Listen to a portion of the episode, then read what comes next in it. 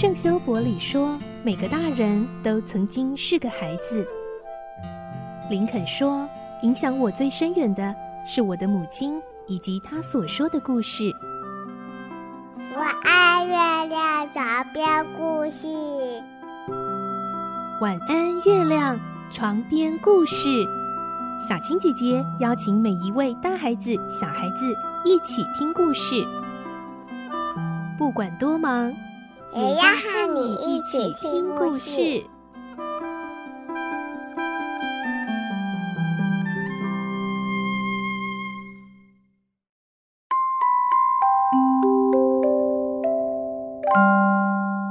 晚安，欢迎你和我们一起听故事。我是小青姐姐，我们继续来听《环游世界八十天》的故事。今天是三十三集喽。我们的故事内容取材自东方出版社《世界少年文学必读经典六十·环游世界八十天》同名书籍。我们会听到，为了要救出帕斯巴德，结果他们赶不上纽约开往利物浦的船。这时候，霍格竟然决定要改搭。风帆雪橇，这是什么样的交通工具呢？他们想要能够搭风帆雪橇，试图前往芝加哥，再转往纽约。来听今天的故事：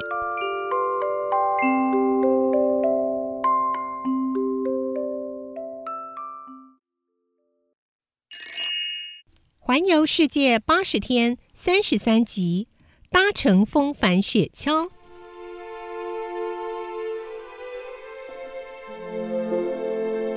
拯救任务虽然顺利达成，可是却严重耽误了行程，恐怕很难赶上从纽约开往利物浦的船了。帕斯巴德为此愁眉不展，霍格则依然十分镇静。这时候，费克倒是提供了一线希望。嗯，刚才有个叫冯吉的人到车站来兜揽生意，询问有没有人要坐风帆雪橇，看起来是一种奇怪的交通工具，据说。五至六个小时就可以赶到奥马哈车站了。到了那里，正好可以搭上一班开往芝加哥的快车。只要到了芝加哥，就有许多班车可以前往纽约了。幸运的话，我们或许就能赶上那艘船哦。到目前为止，行程拖延了整整二十小时。霍格本来可以在船班启航前的十二小时到达纽约。然而现在比预定晚了八小时。如果风帆雪橇真的能够在五六个钟头内赶到芝加哥，的确有可能追上他们要搭的船班。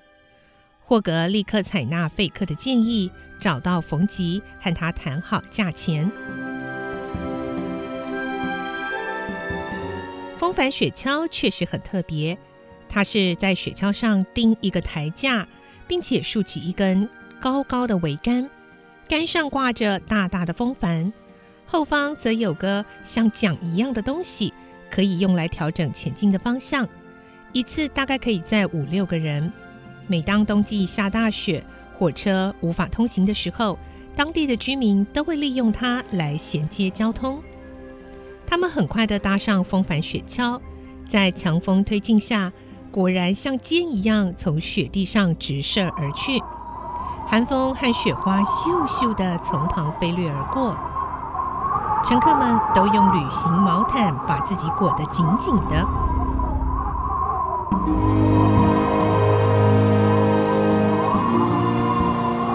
风帆雪橇通过好几条冻结的河流，随后又奔驰在广阔的平原上。有时候会几只野鸟扑翅飞过，有时候会有成群的野狼。在风帆雪橇后面贪婪地追赶，这时帕斯巴德总会适时的开枪驱赶他们，毕竟他们可不想被狼群吃得只剩下骨头。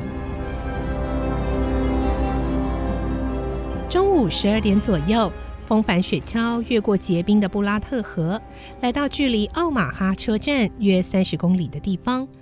冯吉收起了风帆，又行驶了一阵子之后，向霍格报告。先生，您看，前面就是奥马哈车站啦。接着，冯吉转头对其他乘客宣布：“各位可以准备下车了。”霍格付了搭乘风帆雪橇的费用，又赏给冯吉一笔为数不少的奖金。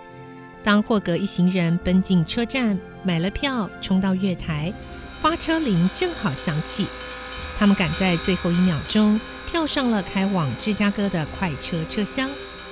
大家赶得气喘吁吁，等稍微平顺呼吸之后，才找到位子坐了下来。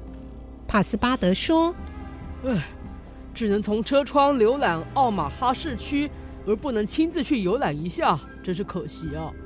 哎，不过能够赶上车，我也很高兴。”帕斯巴德虽然有些贪玩，但也体认到他们的主要目的并不是观赏风景，而是与时间、自然环境和突发的意外相互竞赛。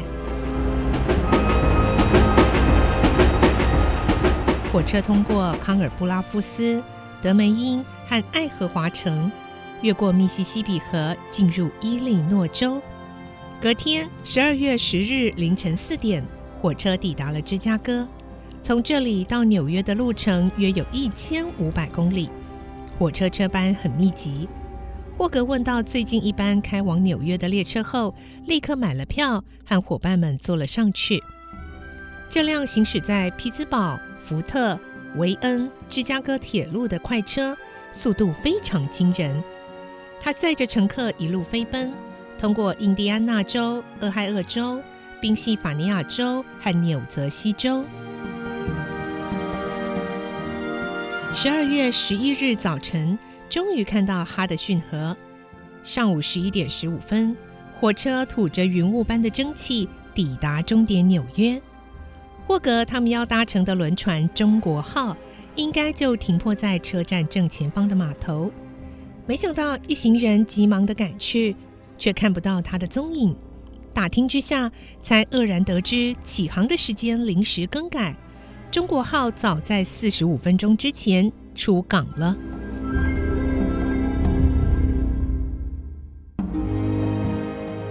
随着他们前往饭店休息了一夜。当晚，俄达、帕斯巴德和费克三个人失眠了，霍格倒睡得安安稳稳。隔天是十二月十二日，从早上七点起床开始计算，到约定返航伦敦的二十一日晚上八点四十五分，只剩九天又十三个小时四十四分了。霍格交代其他人做好随时出发的准备，就独自前往码头寻找合适的船只。然后马上看到了一艘螺旋推进的货轮，烟囱冒出浓浓的黑烟，似乎正要出港。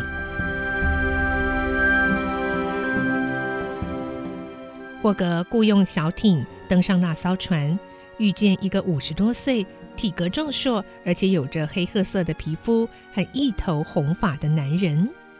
霍格问：“我想见船长，可不可以请你通报一下？”“我就是船长呐，你有什么事情哈？”船长的口气不太好，看起来是个脾气暴烈、不好商量的人。这一艘船是不是正要起航呢？哎，没错啦，一个小时之内就会出发。呃，目的地是哪里呢？法国波尔多。你干嘛问这么多啊？呃，我要和几位同伴赶到利物浦，你能帮忙吗？不行，我要运砂石到波尔多，这是有交货时间的，不可以耽搁。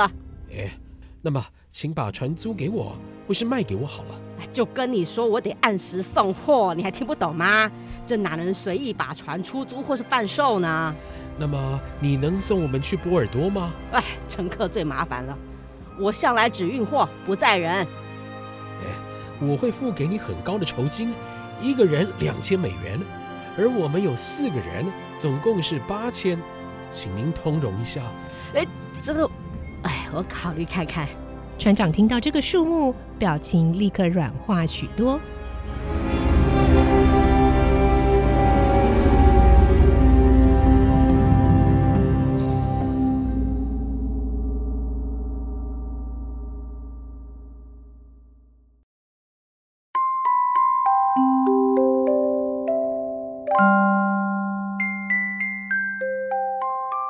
今天的故事就先听到这里喽，明天再继续来听环游世界八十天的故事。